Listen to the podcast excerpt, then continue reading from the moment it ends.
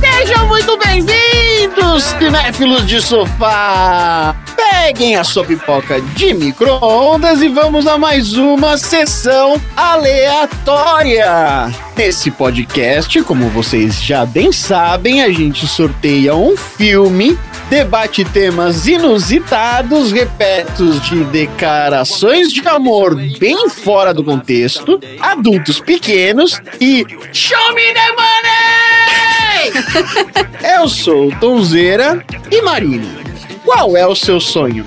O meu sonho é não precisar trabalhar. Ó, que isso? Porra, baita sonho. Esse é o sonho de 95% da humanidade. André, o que que todo mundo fala que não é, mas você tem certeza absoluta que é um culto? Ué, é Bolsonaro, bolsonarismo.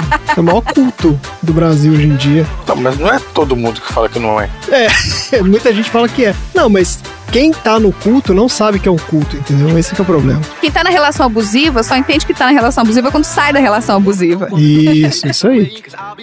Ah, sou eu. É, Assim que funciona, lembra? Ouvinte, é assim, o André fica uma semana sem gravar e ele esquece. Já tá fora de forma já. Ó, eu queria te falar que eu fui uma excelente host semana passada. Eu acredito. Eu acredito. Eu não ouvi ainda, mas acredito. Dudu, qual é a frase que você usa mais no dia a dia, assim, no seu trabalho? Qual é a frase que você repete mais vezes? nossa, eu tava falando isso hoje com a Thaís. Aí eu não falo se eu entendi. Alguma dúvida? É, se tem alguma dúvida. Agora fala ela com a mesma entonação do Show Me The Money, lá do filme. Alguma dúvida? Fala eu mais ok, ia empolgado. ficar esquisito. Não, não, não, não, não, não, não, não. São, não, não, não, não. São nove horas da noite. eu Já, já tá bom. Ah, tá certo. Tom, você já teve alguma epifania? Caraca, eu acho que já. Eu não vou conseguir me lembrar agora, mas já tive. Não, já tive Dá várias. cinco epifanias. minutos. Aí, tá vendo? Dá cinco minutos ele lembra. é só dar um tempinho. Não, mentira! Já tive várias epifanias. Mas várias, várias, várias. Ah, fala uma aí. Ah, putz, aí vai ser difícil. Estoura, pipoca! Ah, tá vendo? Não gritou, não gritou. Estoura a pipoca! Olha, olha, olha só, olha só. Demais, Isso é inédito, vambora, vambora. inédito no mundo. Vai virar vídeo. Ah, então, vamos Todas lá. as pipocas, você assim. Vambora, vambora. been talking. Don't you come back. I do not understand you. Don't you come back. Oh, baby, please. Don't you come back no more.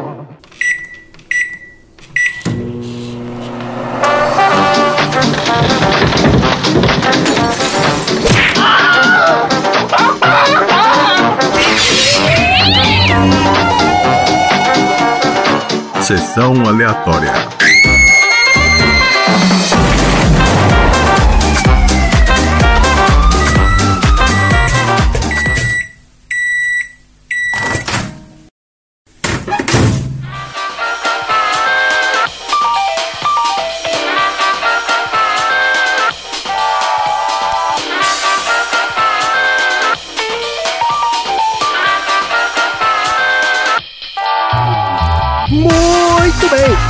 Começando mais um episódio do Sessão Aleatória, o podcast mais epifânico da Baixa Podosfera. Esse é o podcast preferido da galera que quer seguir seus sonhos, mas acaba sofrendo graves consequências. Porque aqui a gente já contou, né, no Sessão Aleatória, várias histórias de pessoas que tentaram alcançar os seus sonhos, mas enfrentaram dificuldades. Por exemplo, no episódio 23 do Carros, a gente contou lá a história de vários atletas que perderam seus patrocínios, né, em alguns casos só porque moralismo injustificado, né, por nada, basicamente. No episódio 20, do Um Lugar Chamado Notting Hill, a gente conta a história da Meghan Markle e o príncipe Harry, que sofreram uma puta perseguição lá da família do Tom, só porque eles queriam ficar juntos. E no nosso episódio 2 de Gangues de Nova York, a gente conta a história emocionante do senhor John Hatterington, inventor da cartola, que acabou sendo acusado de assustar as pessoas. Teve que se explicar no tribunal só porque ele teve, né? Foi um visionário que criou a cartola. São várias histórias comoventes aqui na sessão aleatória. E como sempre, antes da gente se emocionar com as lições de vida dos nossos assuntos aleatórios, a gente começa a nossa conversa falando de um filme. E o filme de hoje é Jerry Maguire, A Grande Virada, um clássico moderno que marcou uma geração com algumas das frases mais icônicas da história do cinema. Esse filme foi sorteado da minha lista e a razão foi a seguinte: recentemente, no nosso episódio 34, que a gente falou do filme Jogos Trapaças e Dois Canos Fumegantes, eu contei lá uma história de como que o Tom Cruise foi essencial para o sucesso daquele filme. Então, pô, é o cara que tem o peso né, em Hollywood. Esse cara é o figurão de Hollywood. E a gente não tinha falado ainda dele, de nenhum filme dele aqui no Sessão Aleatória. Então eu fiz uma lista Tom Cruise. Então vamos lá, vamos falar do filme. Ó. Jerry Maguire, A Grande Virada, é um filme de 1996, dirigido por Cameron Crowe, com o roteiro do próprio Cameron Crowe. Esse cara, talvez vocês não lembrem do nome dele, né, de nome assim, mas ele tem vários filmes de sucesso, ó. O maior sucesso dele foi esse, obviamente, Jerry Maguire. Mas outros filmes bem conhecidos dele também são o Quase Famosos, de 2000, que é um filme semi-autobiográfico. Bom, bom, bem bom. é um bom filme, bem né? É um bom filme. Tem o Vanilla Sky, de 2001, também é dele. É uma releitura, né? Uma refilmagem. Ele é uma refilmagem, né, de um outro filme, se não me engano, um filme espanhol. Abra los ojos. Ah, isso aí, Abra os Olhos. Isso mesmo. E tem também o Tudo Acontece em Elizabethtown, de 2005. Isso é um romance com o Orlando Bloom e a Kirsten Dunst. Nossa, deve ser um sonífero, né? Esse eu não faço ideia, nunca vi. Tem o Compramos um Zoológico, de 2011, que é um filme com Matt Damon e a Scarlett Johansson. E Sob o Mesmo Céu, que é uma comédia romântica com Bradley Cooper e a Emma Stone. Esses aqui eu não vi, não, mas todos esses filmes foram bem de bilheteria e bem de crítica também.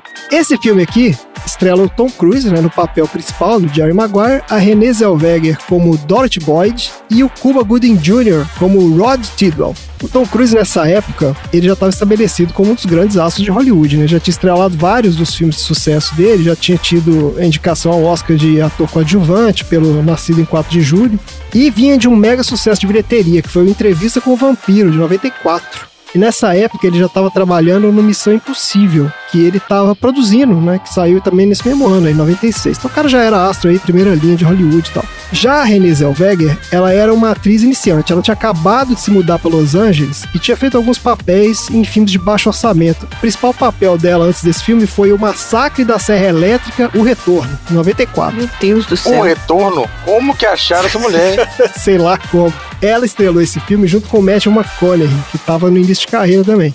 Depois ela veio a estrelar vários outros filmes de sucesso. Ela fez Eu, Eu Mesmo, Irene, em 2000, com Jim Carrey. Baita filme, nossa senhora, eu mesmo, Irene, é um baita filme. É muito engraçado. Mas o primeiro sucesso dela foi esse, então, Jerry Maguire. Ah, eu vou falar, eu vou falar de como que ela entrou nesse filme aqui. Só tô dando uma pincelada aqui na carreira dela. Depois ela fez Chicago, em 2002. Quer dizer, depois não, ela fez vários filmes, mas os de maior sucesso são esses aqui. O Chicago, né, 2002. Abaixo o Amor, 2003. Esse filme é com Will McGregor. Tem o Cold Mountain, 2003. Esse é com o Jude Law e a Nicole Kidman. Bom, bom. E ela protagonizou a série Bridget Jones, que teve o Diário de Bridget Jones em 2001, Bridget Jones no Limite da Razão em 2004 e o Bebê de Bridget Jones 2016. Eu lembro do primeiro, os outros eu não vi. É, o primeiro é mais famoso. O primeiro e o segundo é com os dois únicos atores homens da, da Inglaterra, né? O Hugh Grant e aquele outro moço lá. E aquele outro cara, é E verdade. aquele que a gente não sabe quem é o nome, mas que eu estou colocando uma foto É deles cara. agora no nosso grupo do Telegram. O ator inglês vive pleno emprego. Ó, e o papel mais recente dela foi no filme chamado Judy, 2019. E ela ganhou o Oscar de melhor atriz por esse filme. Ó, Mas ela é boa mesmo. Ela é boa, ela é muito boa. É, ela fez um filme de terror também, Caso 39. Eu fiquei um tempão tentando lembrar o nome dela, falando com a Thaís. A Thaís lembrava também. E eu só tinha o nome da Drew Barrymore na minha cabeça. Ah, ela tem uma vibe meio Drew Barrymore mesmo. É, eu tive que consultar depois do filme o nome dela. Ó, e o Cuba Gooding Jr. era um ator de série de TV, já tinha feito participações em várias séries de sucesso, mas o primeiro papel importante dele no cinema foi no Os Donos da Rua, que é um filme de 91. É um filme que tem o Ice Cube e o Lawrence Fishburne. É bom. Depois ele fez alguns papéis nos filmes também de baixo orçamento, até cair nesse Jerry Maguire aqui, e a carreira do cara decolou. Depois ele fez O Melhor é Impossível, 97, com o Jack Nicholson. O Amor Além da Vida, também de 97, esse é com o Robin Williams. ah, esse filme é lindo. É, esse filme é bacana. É um que. Nossa, esse filme é barra demais. É, dramalhão. E ele fez o Homens de Honra em 2000 com Robert De Niro. Esse é bom. Esse Homem de Honra eu assisti na escola. Na escola? Que aula que era? Aula de direito?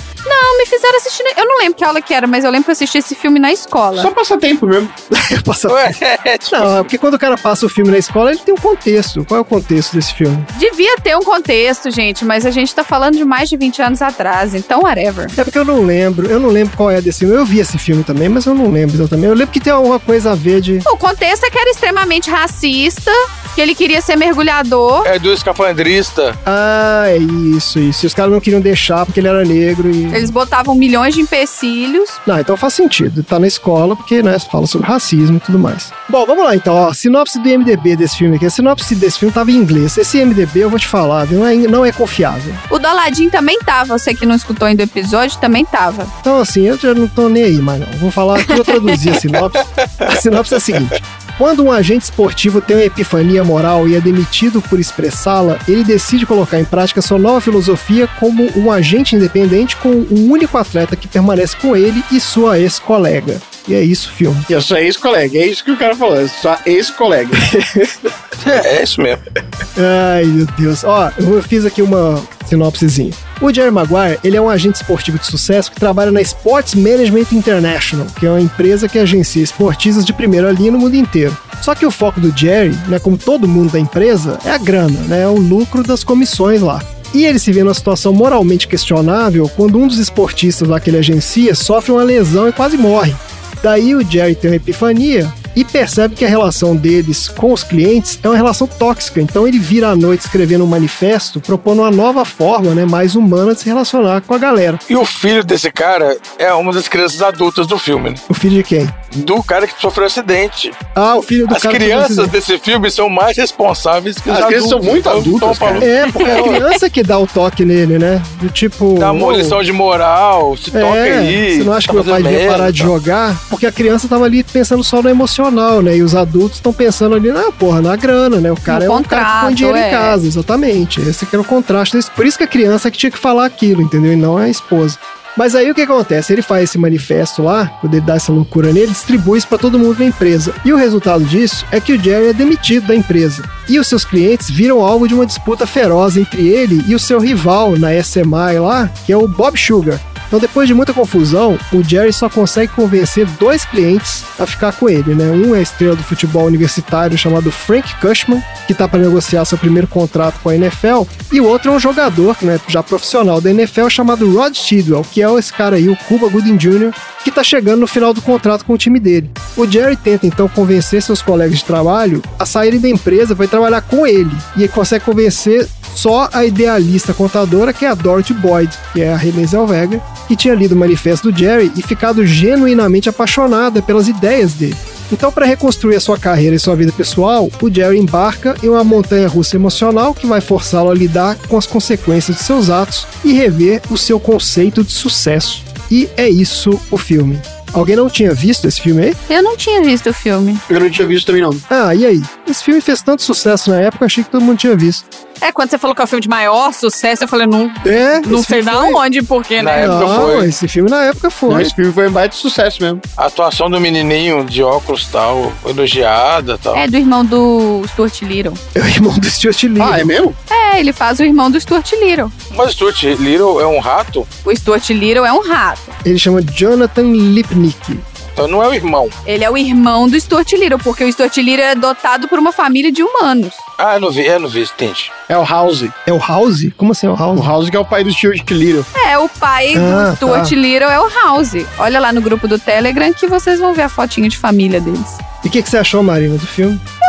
Ok, eu achei muitas histórias, sabe? Ele podia ter focado em uma e seguido, mas foi um filme fofinho. Eu acho que assim, eu entendo o sucesso que ele fez. E eu não sabia que era desse filme que vinha a frase que é o You had me at hello, que é o que ela fala no final, tipo, ah, você já tinha me ganhado no oi. Eu não sei como é que é a tradução se é assim, mas essa frase ela é super famosa, um monte de gente repete e eu não sabia que ela era uma citação desse filme. Aliás, esse filme tem várias frases icônicas, ó. Tem o Show Me The Money, né, que a gente já gritou aí no início da Falar Chega. E o Complete Me, eu não sei se vocês lembram disso, essa frase o Coringa fala pro Batman no Cavaleiro das Trevas, no filme. Ah, não, não tem essa referência, não. O Me Ajuda a Te Ajudar é desse filme, Help Me To Help You É mesmo? também vem desse filme aqui. Então, assim, cara, várias frases. E o Make Me Dance. Ah, Make Me Dance, é isso mesmo. Olha só. Então, assim, ficou icônico. Aliás, olha só, gente, eu vou te falar, o American Film Institute, acho que esses caras eles não têm muito o que fazer. Lá vem.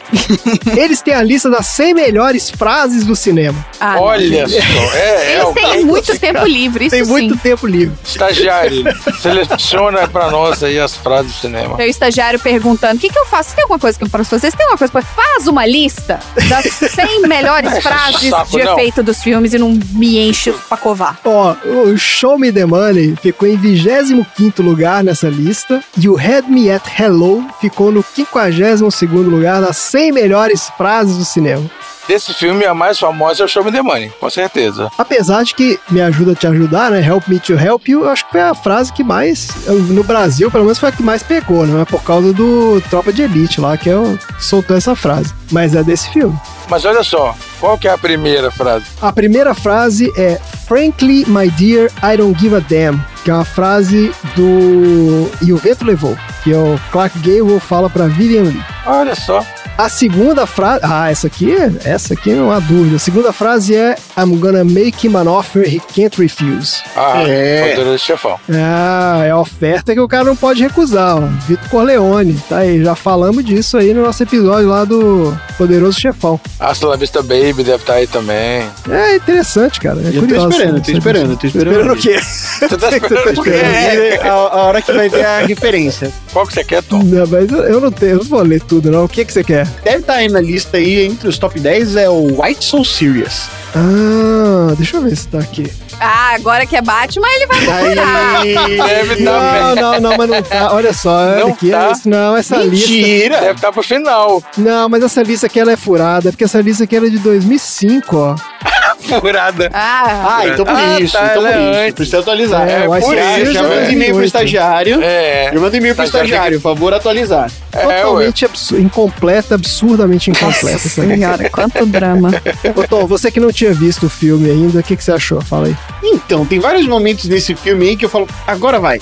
E assim, a última coisa que eu esperava é que ia se tornar uma comédia romântica. Ué, você não sabia que era uma comédia romântica? Você não viu isso vindo na sua cara o tempo inteiro? Desde a da cena do avião, É. da mulher ali, quase engateando no avião. A cena do avião, eu falei, cara, essa menina tem superpoderes.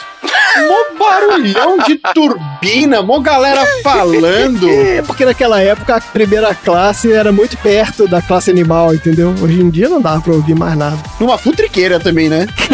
menino passando mal do lado dela. Ela nem aí pro menino passando mal, tá lá prestando atenção na fofoca. Pois é, isso aí é mesmo. Marina, esse negócio que você comentou aí de que tem muita coisa nesse filme, até tava em algumas das críticas que eu li aqui, viu? Vários críticos comentando isso. É porque assim, tem a história do menino, aí tem a história da mulher que saiu do emprego, e tem a história da família do cara que é o jogador de futebol, e tem a história do outro jogador lá, e tem a história do Jerry. Tem muita história. Tem muita coisa mesmo. E no final tem que resolver assim, ó. Pá, pá, pá, pá, pá, porque acabou o budget, acabou o filme, acabou o tempo, acabou tudo. Resolve tudo e todo mundo vai ser feliz pra sempre. Mas que outro jogador, história do outro jogador? Daquele outro menino que era o que eles ficam O Crush lá, Cush. É, o Kushner. Não, mas depois que ele fecha com o Sugar Ray lá, eu não tenho o que falar mais dele, não. Não, mas ele já tá no final do filme. Não, ele vai, aí ele vai na casa do menino, aí ele vira, ele é agente do menino ao mesmo tempo que é agente do outro, aí mostra que o outro double cross dele. É, é, é, porque o menino era os ovos de ouro dele, a galinha de ovos de ouro, e aí ele perdeu. É, então, mas o ponto é que assim, são vários núcleozinhos, né? E a história dá muita volta mesmo, né? Tem muita coisa acontecendo. Aí tem a menina, a, a irmã da menina, que tem o grupo lá de divorciados. Das véias, é. Mas aquilo É, ali. Esse então, grupo assim, de divorciado. Não, aquele ali não conta a história do grupo. Toda vez aparece as mulheres discutindo, porque no final ele ia ter que se expor pras velhas. É só Fazer um, aquela cena lá. é, né? um mecanismo ali que você usa pra usar o- no final do filme aquela cena ali, todas as velhas. Mas não acho que tem tanta história, não. Acho que foi linear. Foi coisa que eu li nessas críticas aqui, de que os pessoal achou muito assunto, entendeu? Eu acho que quando você tem muitas histórias, fica tudo muito superficial. Tem a história dele com a namorada maluca lá, entendeu? Mas, gente, é só contextualizando a vida do cara. Mas tudo bem. É porque comédia, comédia romântica não tem foco assim, não. É, é, você vai indo, vai assistindo. Você não precisa pensar em nada, você vai só com a onda ali. Mas é um filme bom, eu gostei. Fazia muitos anos que eu vi na época que saiu, né? E nunca mais revi, porque né, não é o tipo de filme que eu vou ficar revendo toda hora. Mas é legal. É assim, é porque só tem uma cena de tensão, que é aquela que o cara tá passando mal lá, caiu machucou, não sei o quê. Mas mesmo assim. A cena dele acordando é muito bizarra. É muito é, bizarra. porque parece que o cara tava fingindo. Ele acorda na Ele loucura. acorda e começa a fazer uma dança maluca. Deixa eu curtir mais um pouquinho. Vai tomar banho. Todo mundo passou um maior aperto ali. Ele tava fingindo. Ele tinha era que levantar a mão e dar um joia e ser carregado na maca, entendeu? Não, por exemplo, ele tava fingindo. Não, ele não tá fingindo, É ele desmaiou tava. ali. Não. Você achou que ele tá fingindo ali? Claro, ninguém desmaia. Ele sai dançando. Não, eu acho que o desmaio foi. É um filme, Dudu. É, é filme. Eles quiseram fazer com que ele fosse acordando devagarzinho. Pra mim, ele estava fingindo porque ele estava aproveitando o momento mesmo. Que ele fez o touchdown lá. É, faz sentido. Não tinha pensado por esse lado, não. Não, ele não ia fazer todo mundo ir pra cima dele e ficar batendo na cara dele. Gente, uma pessoa que desmaia não sai dançando depois. Não, não. Não, mesmo. isso aí também não. isso a gente sabe, mas o- a questão é, ele tá fingindo que tá desmaiado ou não? Eu não sei, eu não tinha interpretado por esse lado, não. Que lembra, ele era uma- um cara mó escrotão, né? Com a imprensa. E aí, no momento de glória do cara, ele não ia ficar segurando muita bronca, não. É, o lance é que ele era um cara super narcisista, né? Defensiva, ele ficava na defensiva. Não, e ele era um cara narcisista, assim, né? Ele gostava de aparecer e tal. E ele ficava meio que, porra, Só que ele queria aparecer sem parecer que ele tá chamando atenção, entendeu? Ele queria ser o centro das atenções sem fazer nada. É, e ele se ressentia pelo fato de que ele não era, né? Que tinha um outro cara que era mais importante que ele. Mas aquele personagem é muito legal. Ele é o personagem mais legal desse filme, na verdade. Sim, é ele que é o fio condutor do negócio. É, ele é muito legal, aquele cara. E não é à toa que os caras depois decolou aí a carreira dele, né? Não, ele ganhou um Oscar com essa interpretação, não foi? Isso, ganhou, ganhou. A gente vai falar mais disso. Vamos passar então para as histórias de produção do filme? Vamos. Sim! Então vamos lá. Vamos falar de histórias da produção do negócio. Bonitinho, ele fica todo feliz quando a gente fala que tá vendo. Eu tá vendo? fico, tem que dar o feedback. O Tom não tá participando. É. Who's your motherfucker, Jerry? You! What you gonna do, Jerry? Show me the money! Uh. Congratulations, you're still my agent.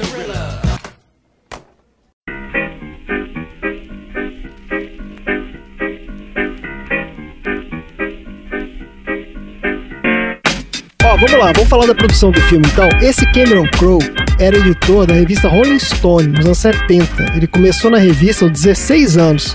E como ele era fã das bandas de rock, né, daquela época, os editores mais novos da revista não, não curtiam muito. Então ele foi escalado para entrevistar várias bandas que acabaram ficando icônicas. Esse cara entrevistou Yes, Led Zeppelin, Neil Young, Rod Stewart, vários outros dessa época lá. E quando a revista Rolling Stone se mudou da Califórnia para Nova York, em 77, o Crow decidiu ficar para trás e seguir a carreira de escritor. Nessa época, ele teve uma ideia para um livro. Olha a ideia do cara. Ele queria fingir que ele era estudante do ensino médio, né, do high school, durante um tempo e escrever sobre as experiências dele. Esse é outro filme, chama Queria Ser Beijada. Não, olha só, ele fez isso em 79. O cara tinha 22 anos. Ele se matriculou na Claremont High School em San Diego e ele passou um ano estudando lá e escrevendo o livro dele. Aí, antes mesmo dele terminar de escrever esse livro, o editor dele conseguiu vender os direitos para Hollywood. E em 82 saiu a adaptação para o cinema, um filme que chama Picardias Estudantis. Vocês já viram isso? Não. Não, como é que chama o filme? Caralho, é dele? É dele, é desse cara. Ele não dirigiu esse filme, ele foi o roteirista, né? O roteiro foi baseado no livro dele. Picardias? Picardias Estudantis. Esse filme foi um sucesso inesperado e lançou a carreira de vários astros de Hollywood, ó. Champagne, Nicolas Cage, Jennifer Jason Leigh, Eric Stoltz, Forrest Whitaker, e tem uma, uma galera, cara, que aparece nesse filme aí, que depois virou figurão de Hollywood mesmo.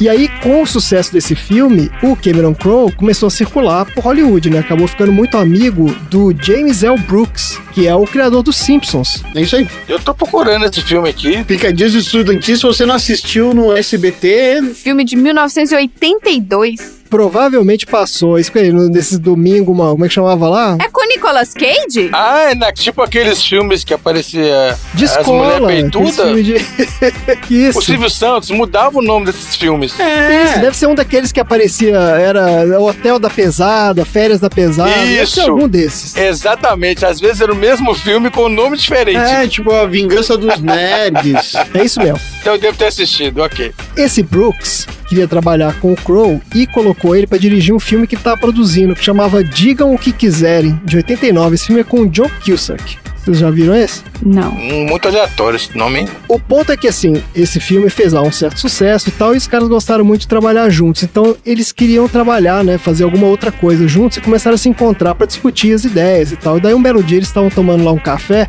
e esse Brooks estava mexendo numa revista e viu uma foto de um cara da NFL com o agente dele. E ele olhou aqui e falou, putz, olha que contraste interessante, né? E começaram a discutir, pô, como é que será a relação entre esses caras? Como é que será que, né? Como é que se dá esse encontro? Essas figuras são diferentes e tal. E o Crow ficou com isso na cabeça e começou a pesquisar loucamente sobre a vida dos agentes de esporte. Ele queria entender como é que era o mundo desses caras. E aí, depois de um tempo, ele chegou pro esse Brooks e apareceu lá com um roteiro gigante, 140 páginas, que era o Jerry Maguire.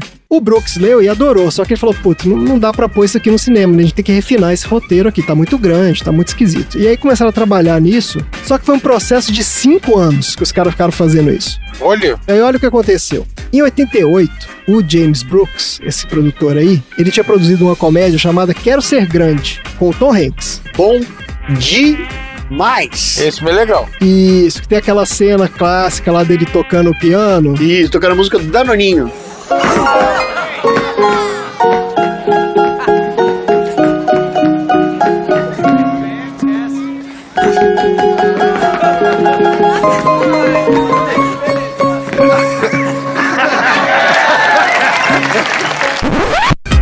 Do Danoninho no pianinho no chão. Esse filme foi produzido pelo James L. Brooks e o Tom Hanks adorou fazer esse filme e falou com o cara, pô, vamos trabalhar de novo, quando você tiver alguma coisa aí, me coloca e tal. Então, quando eles começaram a fazer o roteiro do Jerry Maguire, ele na hora pensou, falou, pô, Tom Hanks, vamos chamar ele pra fazer o filme.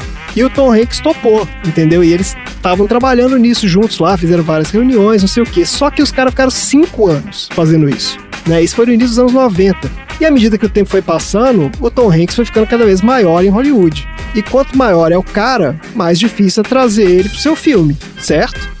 Então, quando finalmente eles finalizaram o roteiro, ela falou: Bom, tá, agora tá beleza, liga lá pro Tom Hanks. Na hora que ligaram pro cara, ele falou: Putz, galera, não dá. Tô caro. Não, mas não é que ele tava caro, é porque ele já tava envolvido fazendo o The Wonders. O sonho não acabou, Agenda, né? Vários projetos. Bom demais também. que era o roteiro dele e ele ia dirigir o filme, entendeu? Então ele tava super envolvido no filme. Ele falou, cara, não dá. E o Tom Cruise acabou sendo o plano B dos caras. Tinha uma história também de que o Cameron Crowe já tinha conhecido o Tom Cruise há uns anos atrás, por causa daquele filme que eu comentei lá do John Cusack. E o Tom Cruise também tinha falado, pô, quando você tiver alguma coisa, vamos fazer junto e tal. Gente, eu falava isso pra todos os meus contratantes de evento. Olha, quando você tiver um evento, não esquece de mim, tal, chama aí, vou estar disponível. Exato.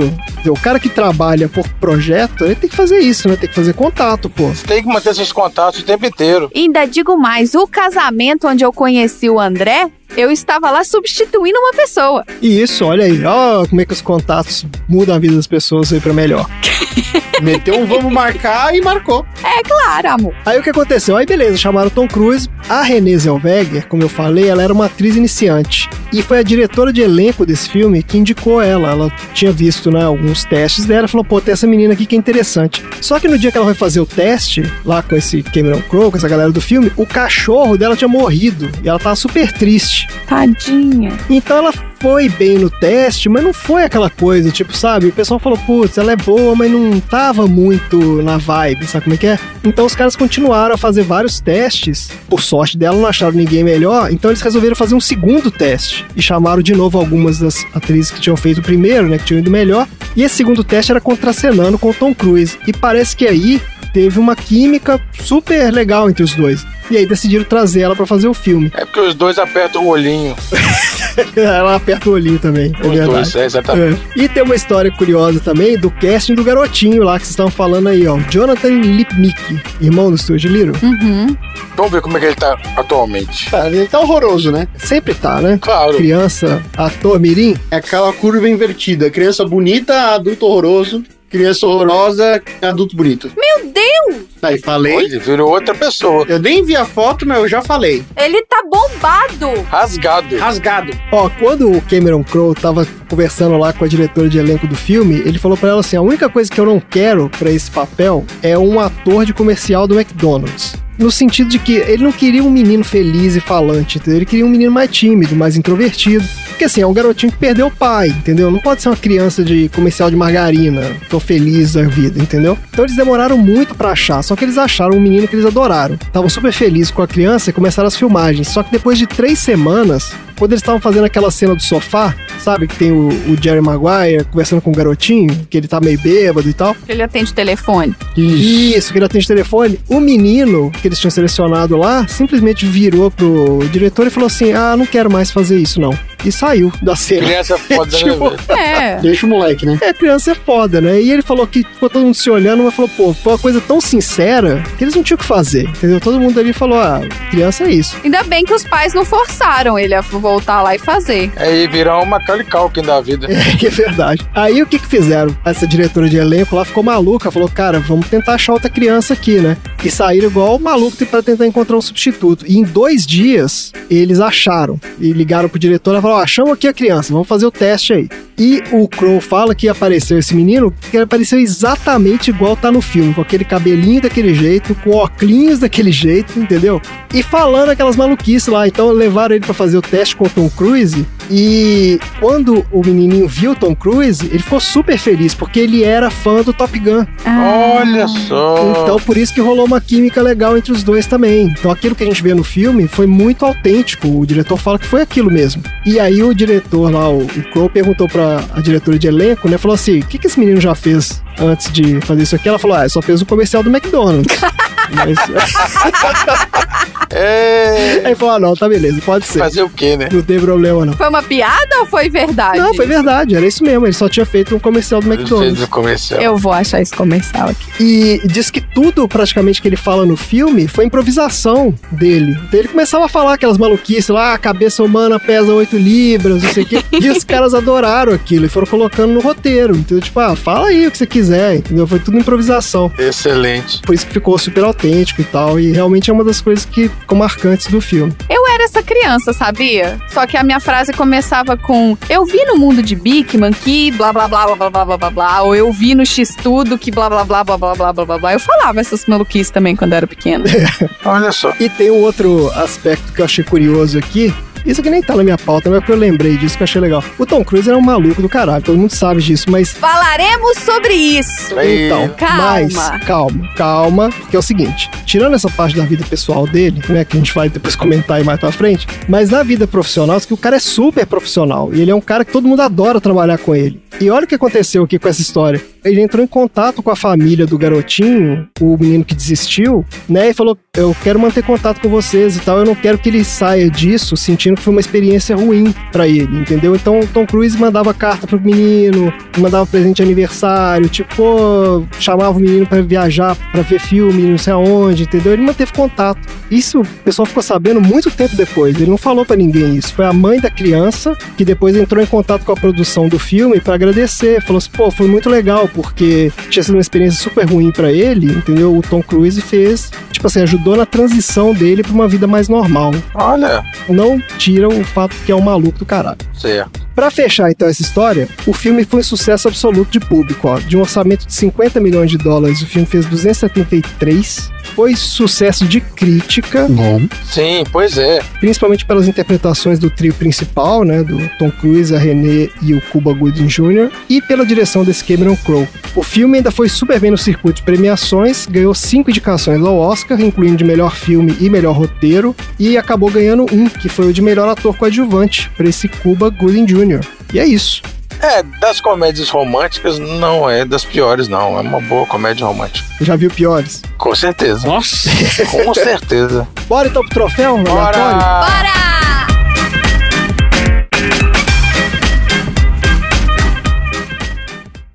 O Tom não falou. É, Tom. Bora!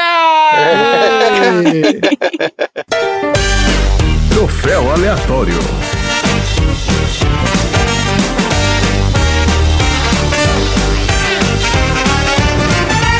Vamos lá então, troféu aleatório. Marina, define aí para o nosso ouvinte o que é o troféu aleatório.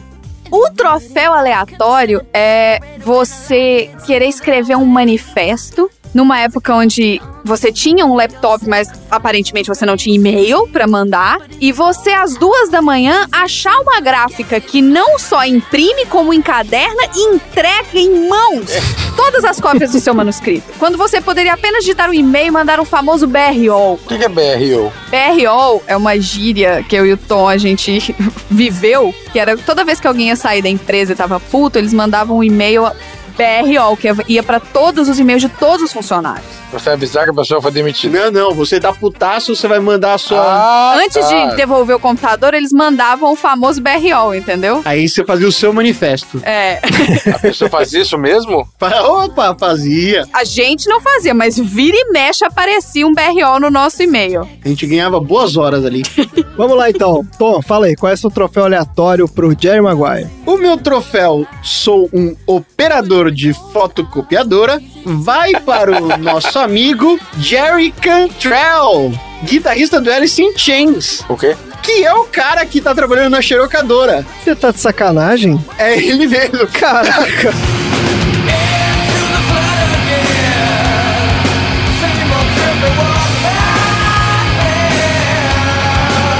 Ele vai lá e entrega, aí ele pega e fala: Rock on!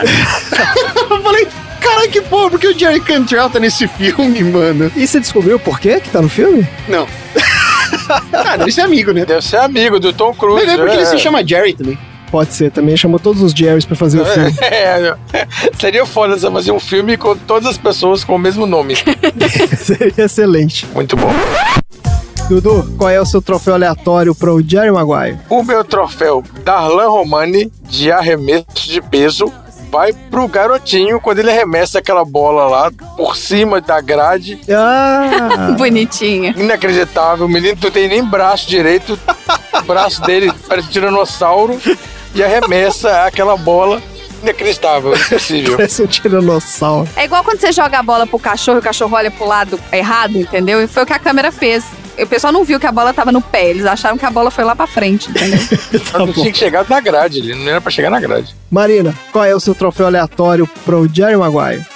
Meu troféu é o troféu Não Diga Alô, Diga a Usurpadora, pra melhor ligação telefônica, que também vai pro menininho. Ah! Quando ele atende o telefone, que o Jerry tá bêbado, ele pega o celular do Jerry. Aquela cena é muito boa. Mas aquela ligação tava maravilhosa. E o menino ria, mas ele ria. E o Jerry ria junto. Eu falei, gente, Eu não entendi. Não diga alô. O que, que é isso? Tinha um programa à tarde, um programa desses. Alô, de- Cristina. Alô, Cristina, que eles ligavam pra casa das pessoas. Você tinha que atender a usurpadora em vez de atender alô. Tá, essa coisa do SBT, eu sei. É, era do SBT. A gente já falou de usurpador aqui já. É, você ganhava um prêmio. Não, mas eu entendi. Eu não sei o que, que é a usurpadora, entendeu? A usurpadora, Usurpadora é a é uma novela. novela. Novela mexicana. Ah, era uma novela. Nossa, que É. É, uma nome. novela mexicana de altíssimo sucesso. Que bacana. Foi, reprisou Michael Chaves. É, eu não tava É. entendendo esse nome, é a usurpadora, de onde é que tinha saído, mas beleza, então.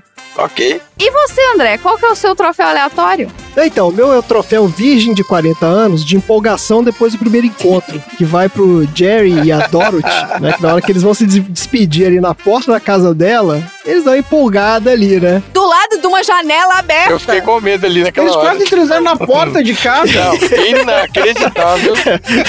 Talvez tenha protagonizado uma ceninha ali, né? Que poderia escandalizar algumas velhinhas da vizinhança ali. E se a irmã dela é a irmã dela, ela tava na janela olhando. Tava olhando tava na olhando, janela, fiquei com pensando certeza. nisso. Nossa. As velhas, imagina as velhas, aquelas As velhas. velhas desquitadas lá. É, até o carinha lá, o, o friend zone dela O lá. babysitter, Nossa, né? coitado daquele O cara. O Aquele, Shed. aquele ali dá, dá dó. É porque todo mundo ouviu o barulheiro deles chegando ali, né? Todo mundo já se ligou. E, pô, ficaram naquela pegação ali na frente da casa, pô. Cuidado, gente. Ó, tá aí então, troféus entregues. Esses troféus serão entregues por nerdinhos de óculos. Pra todos os ganhadores aí. Ah, Ah, que lindo. Boa. Vamos lá então para os assuntos aleatórios. Temos recados antes da gente ir para os assuntos aleatórios, Marina? Temos recados. Ah, quem diria? Se você quer se tornar um aleatório e ter acesso ao grupo dos aleatórios para ver todas essas imagens maravilhosas que a gente tá falando aqui, que tá indo tudo parar lá no grupo dos aleatórios,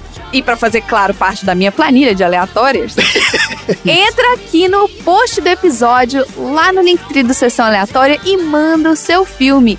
Ó, já já vai ter filme do ouvinte, hein? Olha aí. Fique esperto, vai ter um sorteio já já acontecendo aí. Manda seu filme pra gente, se torne um aleatório e é isso. Bora então para os assuntos Não, não, aleatórios. não, não, não, não, não. Gritando, por favor. Bora para os assuntos aleatórios!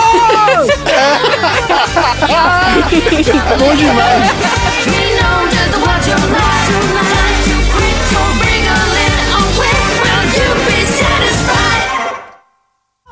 Motherfucker, Jerry? You, my motherfucker! What you gonna do, Jerry? Show me the money! Congratulations, you're still my agent.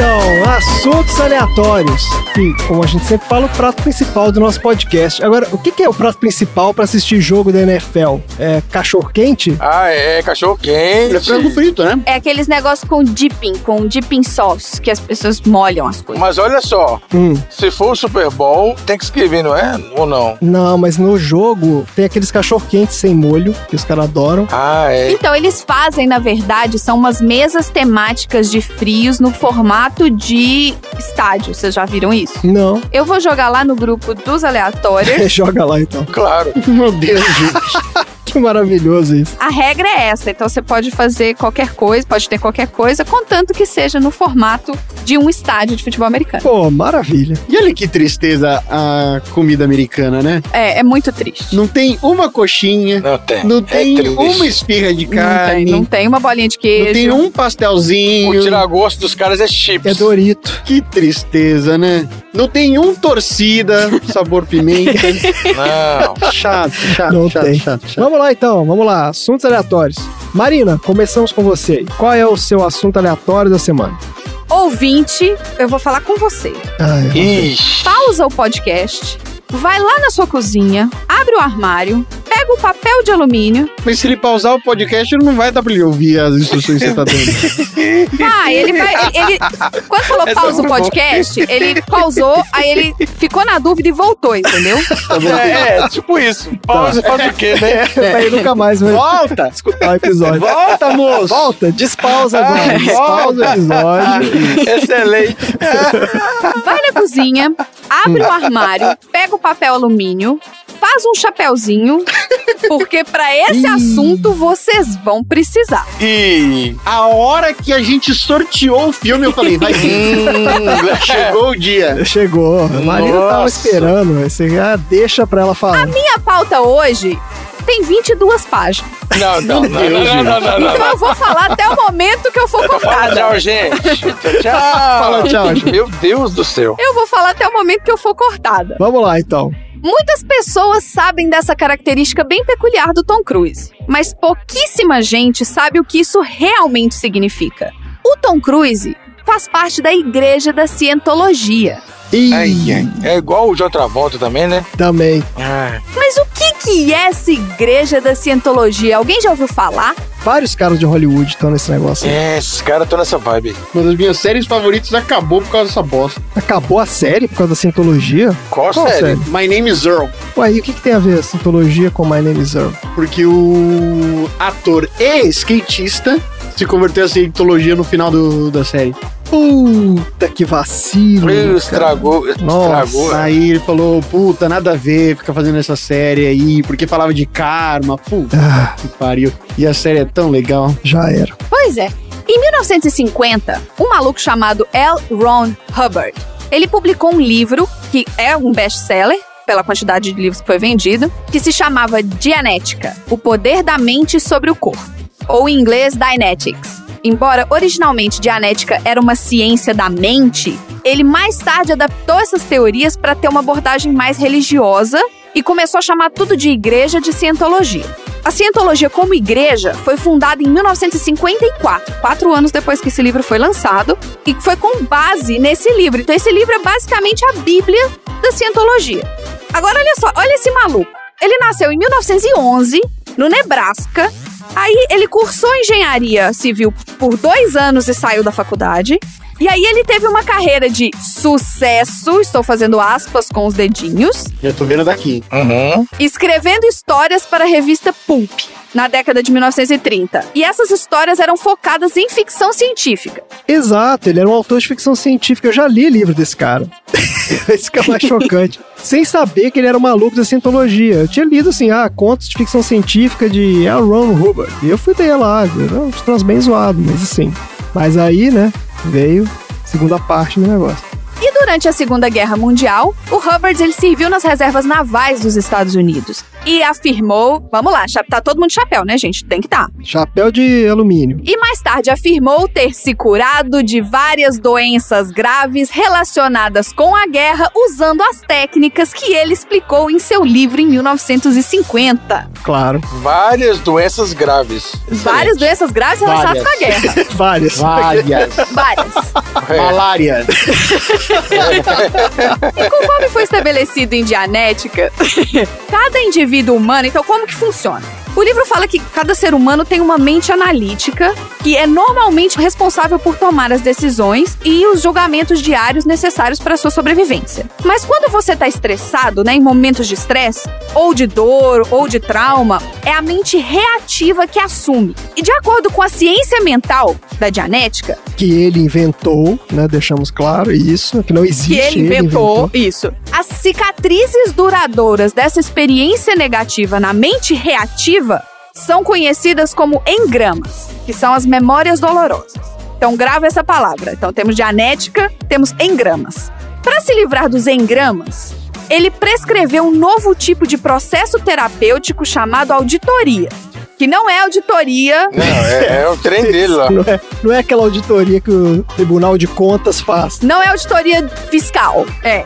Essa auditoria tem um auditor que auxilia a pessoa na lembrança consciente de eventos traumáticos no passado. É aquelas negócio de regressão. Tipo regressão, só que regressão enquanto você está acordado e a pessoa espera que você responda pra ela o que, que você lembra. Mas como que você faz regressão acordado, gente? Exatamente, Dudu. Oh, que beleza. Peraí que eu tô regredindo aqui. É, Eu tô regredindo já, já volto pra contar pra vocês Eu é não tenho respostas pra nenhuma excelente pergunta, tá, gente? Eu só vou avisando. tá bom. Agora, a Dianética é como se fosse uma tecnologia de cura espiritual e uma ciência organizada do pensamento. O Hubbard, ele prometeu que esse tratamento dianético, ele liberaria e apagaria doenças psicossomáticas e emoções dolorosas, deixando assim o indivíduo com poderes aumentados de racionalidade. É bonito, né? Do jeito que fala, parece que você vai ser uma pessoa melhor. Isso. É, até aí a coisa tá, né? Tá prometendo.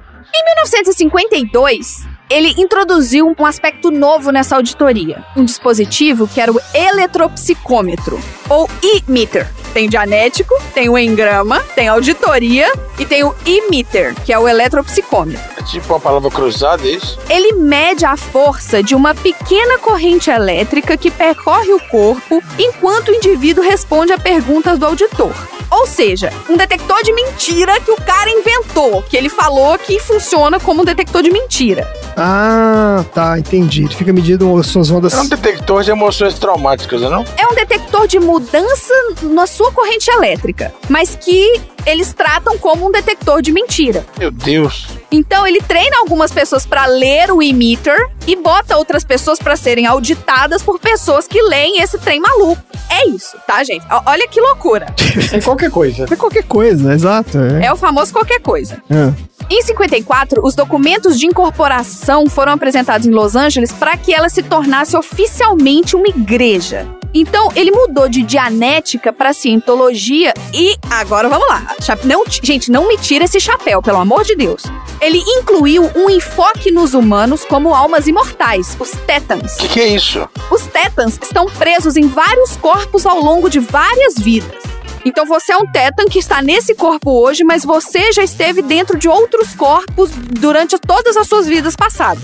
E você usa o processo de auditoria para limpar a mente reativa de cicatrizes e traumas passados através desse processo para se tornar um indivíduo limpo. E ele acredita que aqueles que são limpos alcançam um nível mais alto nos padrões éticos e morais, têm maior criatividade e controle sobre o seu ambiente e ainda menos suscetibilidade a doenças. Hum. Aí, agora a pegadinha. Igrejas e missões individuais da cientologia são conhecidas como orgs. Não são igrejas, são orgs. Não são prédios, são orgs. E elas usam materiais de cientologia para ensinar os princípios básicos dessa fé de conduzir o procedimento de auditoria para ajudar os membros a alcançarem um estado de limpo. Aí, cada prédio, cada local foi configurado para poder processar esses clientes, não processar de processo, né? Processar de, de atender esses clientes É, executar lá o procedimento. incluindo discutir as necessidades, recomendar um produto que geralmente é um pacote de sessões de auditoria que é conhecido como intensivo e que custa milhares de dólares. Lógico. Que isso? Claro. E você paga tudo adiantado. Olha, E depois de alcançar a liberação, os membros poderiam passar para níveis mais altos da igreja e se tornar tetans operacionais. Ou simplesmente OTs. é, você dá um título pro cara que pagou. Isso. É, exatamente. Só que, gente, são cursos, palestras, aulas, você tem que ler o livro, você faz essas auditorias. E assim, não é que custa 2 mil dólares, é que custa 25 mil dólares. 50 mil dólares. E você tem que pagar antes de entrar. Você paga adiantado. Eles fazem as pessoas pegarem empréstimos, usarem cartão de crédito, porque eles fazem com que a pessoa acredite que ela precisa disso para se limpar. E não é nem nessa vida. Que se você não se limpar nessa vida, tá tudo bem, você vai se limpar pra próxima. Nossa. E como eles são considerados igrejas pelo imposto de renda, eles não pagam imposto. Então esse dinheiro é líquido, vai todo para eles. Embora o próprio Hubbard chefiasse a igreja de Scientologia nos primeiros anos, em 1966 ele renunciou a todos os cargos e se concentrou no desenvolvimento dos níveis operacionais. Ou seja, ele foi inventando mais categorias para poder extorquir mais dinheiro das pessoas. exato. O cara falou, gente, mina de ouro isso aqui, né? Só que como o cara, ele era paranoico, maluco do caralho, ele passou a maior parte do seu tempo, onde que ele morava? Ele morava num navio, Ah, é em possível. alto mar, com outros membros da cientologia. Em águas internacionais, tipo, não tem leis? E todo mundo que morava com ele era voluntário da cientologia. Ah, esse é aquele filme. O mestre fala desse cara, então. é. Ah, é mesmo. Com o Joaquim Phoenix. Não, acho que não é esse cara. Aquele filme, ele é ficção, né? Mas eu acho que ele pode ser baseado nisso aí mesmo. Será que é esse filme? Eu vou procurar. Aí aconteceu por volta dos anos 80, mais ou menos. Começou a dar muito burburinho, começou a dar confusão, a galera começou a processar a igreja, né? Essas coisas. O Hubbard desapareceu da vista do público em 1980. O pessoal começou a processar, mas com base no quê? O que, que eles estavam alegando? Foram vários tipos de processos diferentes. Então, existiam processos de maus tratos. É exatamente esse filme, viu? Ele é baseado, inspirado em parte no fundador da Cientologia. Ah, então Ah, é então é isso aí. Sabia? Esse filme é muito bom. E após a sua morte em 1986, aos 74 anos, o membro da Sea Org protegido de Hubbard, David Miscavige, assumiu a liderança da igreja. Esse cara é o maior picareta de todo o universo, esse David Miscavige. Eles ganham uma puta grana e não precisa pagar imposto. Aí o que, que eles fazem com todo esse dinheiro que eles têm? Porque se você for num prédio da Cientologia, os prédios são vazios.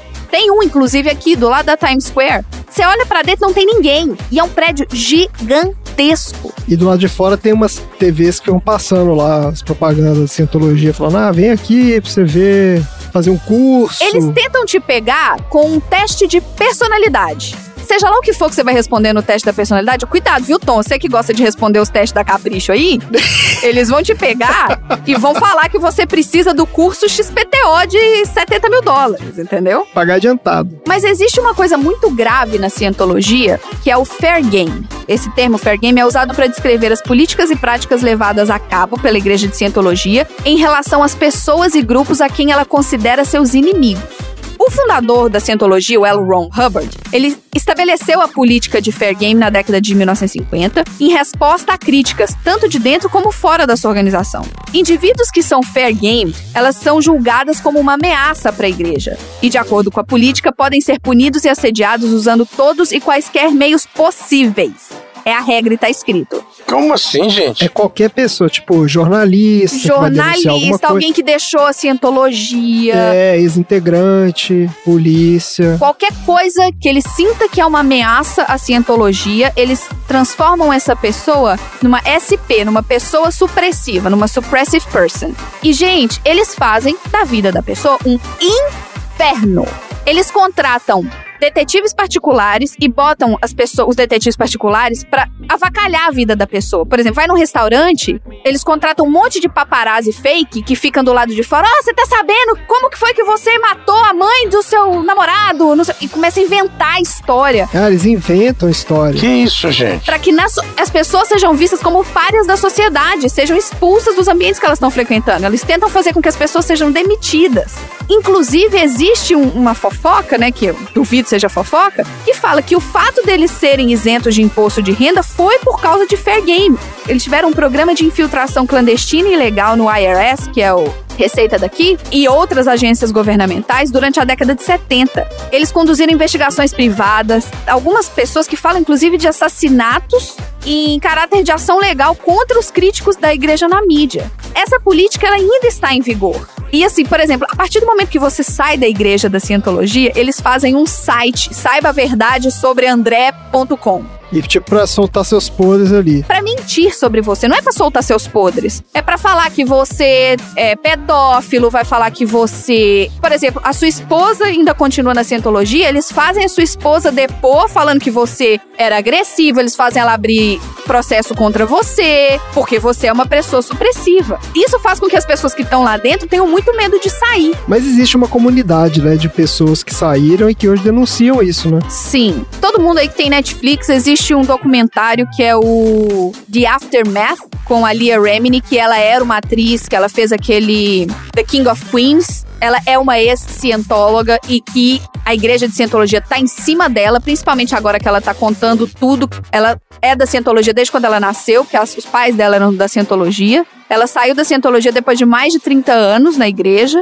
É surreal, assim, as coisas que você vê no documentário. E ela também tem um podcast, pra quem gosta de podcast, pra quem quer treinar o inglês e escutar uns absurdos, assim como eu adoro, um Bad Vibes Cast. Tem o Fair Game, que ela traz pessoas que são ex-cientólogos pra contar a história de como eles estão sofrendo o Fair Game.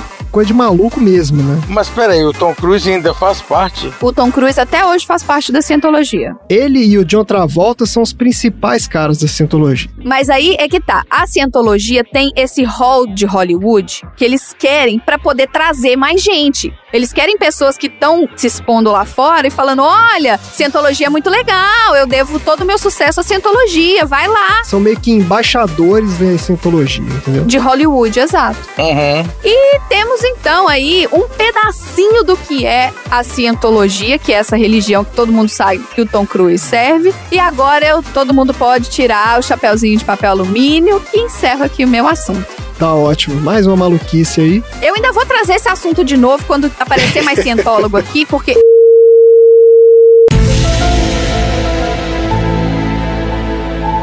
Este conteúdo foi removido para a segurança dos nossos podcasters.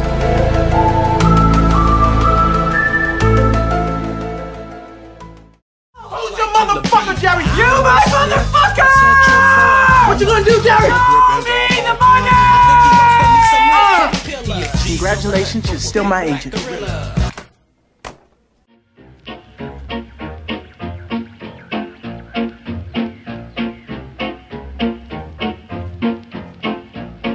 Ô, Tom, fala aí, qual é o assunto aleatório da semana? No filme de hoje, tivemos o personagem Chad, interpretado pelo ator Todd Luso, que faz o papel de um cara que tava ali na friendzone. Exatamente. Ao ver o par romântico evoluir, ele entrega a Jerry Maguire uma fita cassete com gravações de Miles Davis e Joe Contrain, dois dos maiores músicos de jazz. E diz para ele fazer bom proveito, já que aquilo era um dos últimos registros de música de verdade antes das rádios serem tomadas por instrumentistas de segunda qualidade. Essa frase me remeteu à escola de Frankfurt e à crítica sobre a sociologia da música. E como vocês sabem, eu tenho título suficiente para fazer o meu segundo episódio do meu bloco Tonzeira Filosofa Olha aí, ó, deu carteirada ainda. sobre a indústria cultural. Nossa senhora. Vamos lá, Tonzeira Filosofa. Tonzeira Filosofa.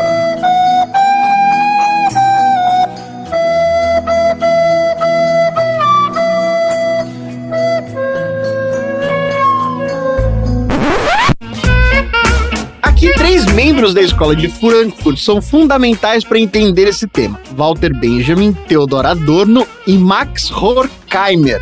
Todos são autores alemães e professores universitários que tiveram de se exilar durante a Segunda Guerra, sob pena de serem caçados e mortos pela crítica que fazia ao governo nazista. Adorno e Horkheimer então vão para os Estados Unidos e decidem estudar mais sobre o tempo livre da classe trabalhadora. A observação imediata que é feita é a visão de que eles, que são europeus, possuem sobre a massificação do consumo e a visão que os americanos possuem do seu tempo livre como um momento de lazer. Para eles, a massificação da produção é o oposto da produção artesanal, onde o trabalho artístico de um produto é concebido majoritariamente pelo toque individual de quem o produz. Na massificação, o movimento é o contrário.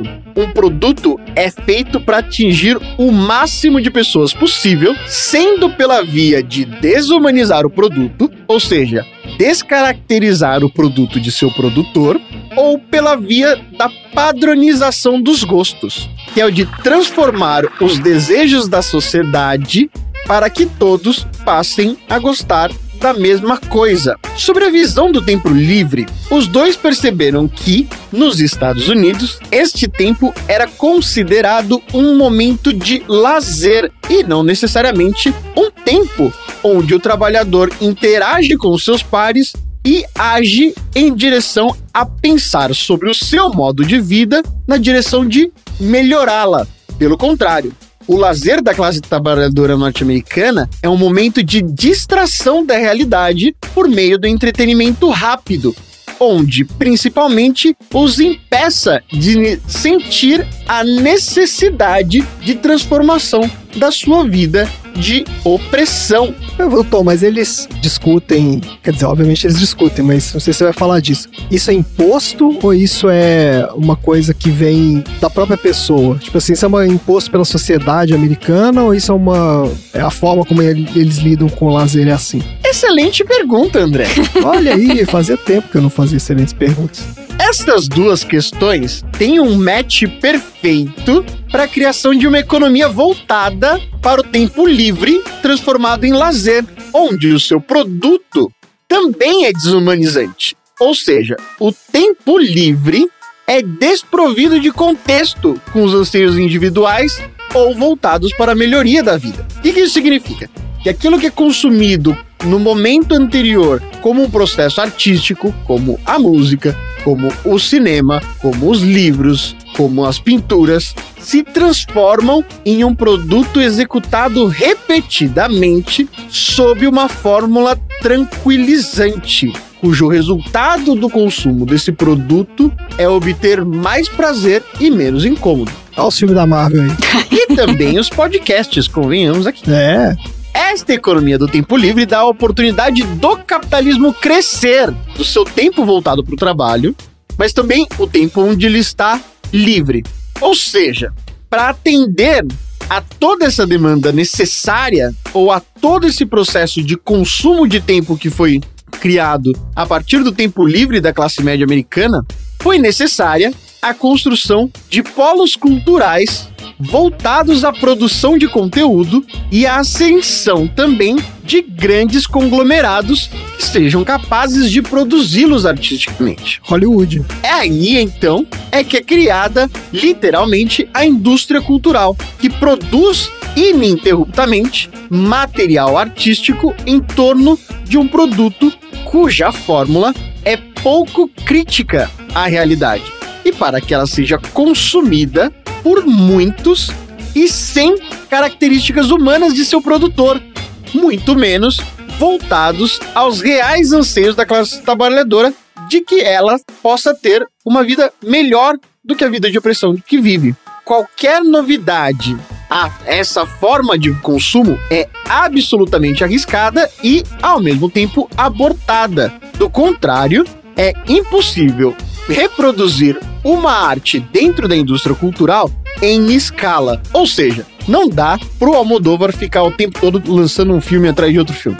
É, a ideia é você fazer isso numa escala industrial, né, cara? Ter uma fórmula ali que você possa fazer 200 filmes por semana e não um filme por semana. Não dá pro Sampa Crew ficar lançando um disco atrás do outro, porque Sampa Crew é. Tá bom. O resultado é a indústria cultural como um mecanismo de controle do capitalismo sobre a psicologia social e a imaginação da classe operária. Além disso, ela cria uma dependência de estímulos repetitivos que ansiam pela sua próxima sessão, pela sua próxima audição, por uma leitura que reproduza exatamente sempre a mesma fórmula e que jamais combata o status quo. E é esse movimento que a gente chama de cultura pop. Uma cultura que é estabelecida não pelos gostos da classe trabalhadora, mas por uma decisão conjunta de uma elite que domina os conglomerados da indústria cultural e passa a ditar aquilo que é mais estimulante naquele momento, sob a perspectiva do maior retorno lucrativo. Ao mesmo tempo em que continua reproduzindo também em massa a desigualdade, a desinformação e a exploração contínua da mão de obra operária. Inclusive cooptando tudo que vem que seja diferente, né? Porque tem essa discussão também de que você pode até ter coisas diferentes que aparecem dentro desse negócio aí, mas tudo acaba sendo assimilado pela máquina, né? Engolido pela máquina. Apesar de que hoje em dia, com a internet também, dá pra você fazer alguma coisa fora desse esquema, né? Dos grandes conglomerados ali. Você pode fazer o seu som em casa, você pode gravar seu esquema e você pode botar na internet. Você só não vai ganhar dinheiro com isso, mas formas de você, digamos, se expressar artisticamente, fazer a sua arte chegar a outras pessoas, hoje em dia eu acho que é uma coisa que seria interessante ver qual seria a posição desses caras, né? Pensando essa indústria de entretenimento, com essa visão mais de que você pode ter esses criadores que não são necessariamente inseridos na indústria. Mas aí você tem essas plataformas, né, cara, que também começa a massagar todo mundo. Então, assim, é o YouTube, é a Twitch, é o Spotify. São todos os algoritmos que, primeiro, reduzem abruptamente a qualidade da mídia oferecida em termos daquilo que é mesmo. Então, por exemplo, a qualidade da filmagem é pior, a qualidade de áudio é pior, a qualidade de áudio é pior. Gente, lidem com isso. A qualidade de áudio é pior. Compressão que chama. Não só isso, como a construção do conteúdo específico quando você lida diretamente com as regras do algoritmo. Porque se você sair fora do algoritmo, você não aparece. Muito bom, bem interessante. Outro dia eu falo sobre a fórmula da Marvel. Vamos falar da fórmula da Marvel. Você vai fazer um mini assunto aleatório? Eu vou fazer um mini assunto aleatório aqui. Alguns momentos depois. Tudo Mas é o filme fato bem de você, não, não, você é um não filme muito pode antigo. falar É, se não, você vai. Não, vocês não, não, que isso? Tem um Sai hypado aqui, sem ter curtido. Mas eu acho que esse hype.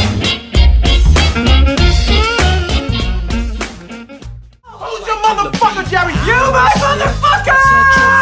What you gonna do, Jerry? Show me the money! Uh, Congratulations, you're still my agent.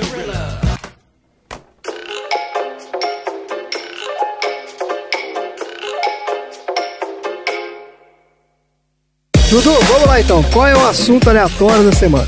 O personagem do Tom Cruise teve uma epifania e jogou tudo pro ar. Ele queria melhorar né, a relação da empresa dele com os esportistas, né, com os atletas, e acabou sendo demitido porque ele estava ali diminuindo o lucro da empresa. Isso. Igual o cara da cartola, né? Só queria fazer um chapéu comprido, foi preso. Exatamente. Não pode fazer chapéu É comprido. o preço que se paga pela epifania. E eu vou falar da epifania. Olha só, a epifania vem do termo latim epifania e do grego theophania. É um sentimento que expressa uma súbita sensação de entendimento ou compreensão da essência de algo. Que também pode ser um termo usado para a realização de um sonho com difícil realização. Termo é usado nos sentidos filosóficos e literal para indicar que alguém encontrou finalmente a última peça do quebra-cabeça e agora consegue ver a imagem como um todo. Então esse seria um episódio do, do Filosofa? Ou... Não, porque eu pra- não sou filósofo, eu só tô aqui de gaiato mesmo. Mas todos nós podemos filosofar. Foi igual quando o Marcelo foi falar de psitacídio, agora eu tô dando uma de, uma de O tom. Tom tá aqui, ele assina pra gente. Pode ser. Até porque filosofia não é ciência. É que eu não vou filosofar, não. Eu vou só falar sobre a epifania e mostrar aqui o experimento que eles fizeram. Vamos lá então. Calma. Calma. Vou falar igual, agora eu vou falar igual o Tom. Calma, bebê. é considerado quase sobrenatural. A pessoa fica maluca quando ela tem uma epifania. Também pode significar aparição ou manifestação de algo normalmente relacionado ao contexto espiritual e divino. Já viu algum fantasma aí, Tom? Hoje não. Anjo da guarda, anjo da guarda, viu? Também não. Do ponto de vista filosófico, a epifania significa uma sensação profunda de realização, no sentido de compreender a essência das coisas. E aí, olha só, o que, que acontece quando uma pessoa tem uma epifania? A indústria de jogos de quebra-cabeça se vale lembrar do prazer e da alta dose de endorfina liberada quando o usuário finalmente descobre como resolver um problema dentro de uma fase. Quebra-cabeça aqui é puzzle, né? Não é quebra-cabeça daquele É, que de você vai encaixando as peças. É. É porque a tradução virou quebra-cabeça. É, mas se for um quebra-cabeça gigante, Se for um Gigante, né? quebra-cabeça gigante, é verdade. São jogos de raciocínio. Então eu tive uma epifania aí quando eu acabei de montar, eu e a Marina, né? A gente montou a nave do Batman aqui de Lego. eu assisti o André montar a nave de Batman do Lego. Quatro dias de montagem ininterruptos aqui praticamente. Foi maravilhoso. Caralho. Fora. Eu imagino. Deve ser tipo aquela da Millennium Falcon também. É, tipo aquilo lá. É um dos maiores conjuntos de Lego. Na verdade, o da Millennium Falcon é maior. Então você teve uma epifania, é isso aí. Aí a ciência sabe muito pouco sobre esse rápido momento que a gente experimenta de vez em quando. Pesquisadores publicaram no periódico Proceedings of the National Academy of Sciences, a galera da Universidade Estadual de Ohio está tentando aprender mais sobre o aprendizado por epifania. Você pode até descrever como que você chega numa epifania, mas eles queriam mensurar isso daí. Até o momento que o cara fala assim, ahá, tive epifania. E aí, eles usam uma tecnologia de rastreio de- do movimento dos olhos e dilatação da pupila para recolher dados objetivos. Então, eles fizeram um grupo controle de 59 estudantes. Aí eles fizeram com que eles participassem de um jogo e tinha que ser meio complicado para que eles trabalhassem um pouco nele, né? Tinha que ser uma coisa difícil. Basicamente, dois participantes competiam um contra o outro ao escolher um número dentro de 11 opções, organizados num círculo. E o ganhador era sempre a pessoa que escolhia o menor número, e aí o zero era a melhor opção, então. Só que eles não sabiam disso, como que eles ganhavam, né? Aí eles passavam por 30 rodadas, cada vez com um oponente diferente, e aqueles que escolhiam o zero no meio do jogo e decidiam se manter com ele, muito provavelmente tiveram um momento de compreensão. E aí eles estudaram os rápidos segundos antes disso acontecer. 42% dos alunos que escolheram pelo zero, 37% escolheram pelo número errado e 20% não conseguiram escolher uma resposta sobre a qual estavam certos.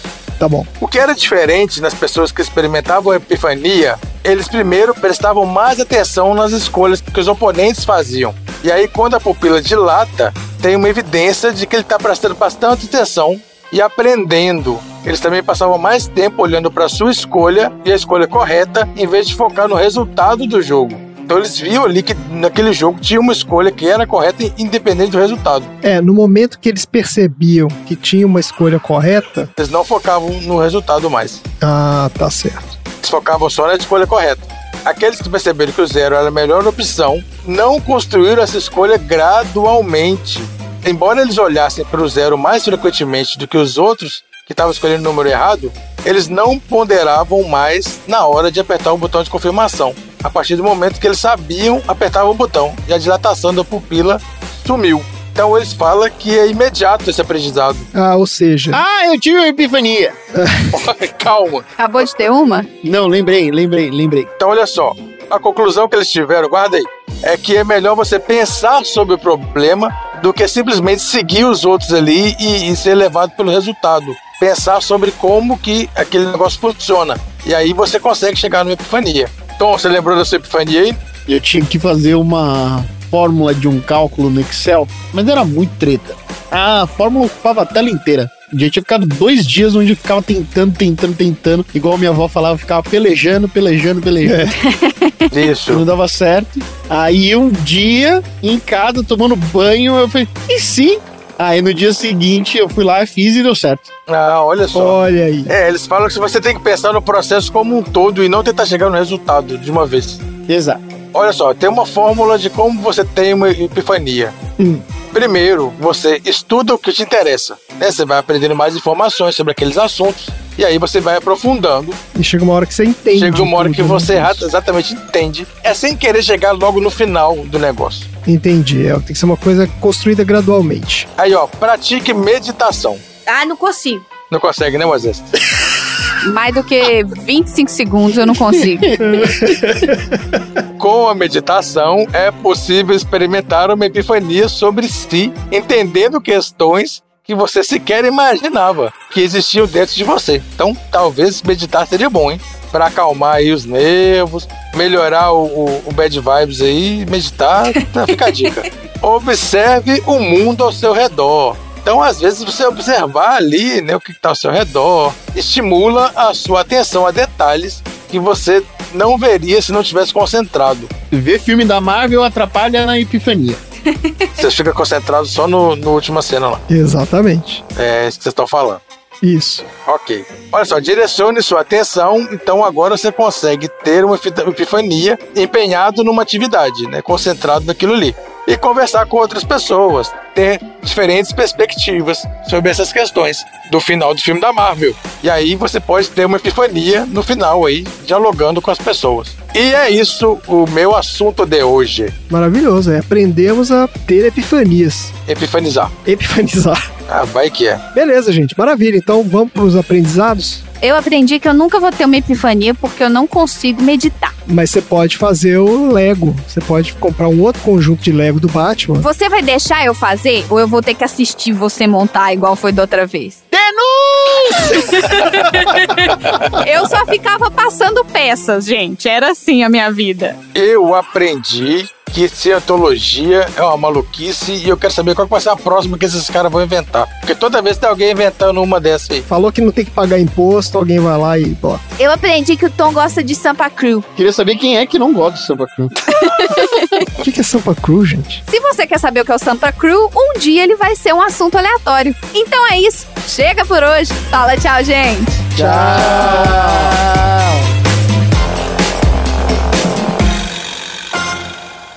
Fim da. Volta assim que eu te amo, baby.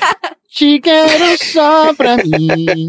Queria ser poeta, poeta eu não sou. Sou só mais um cara perdido de amor.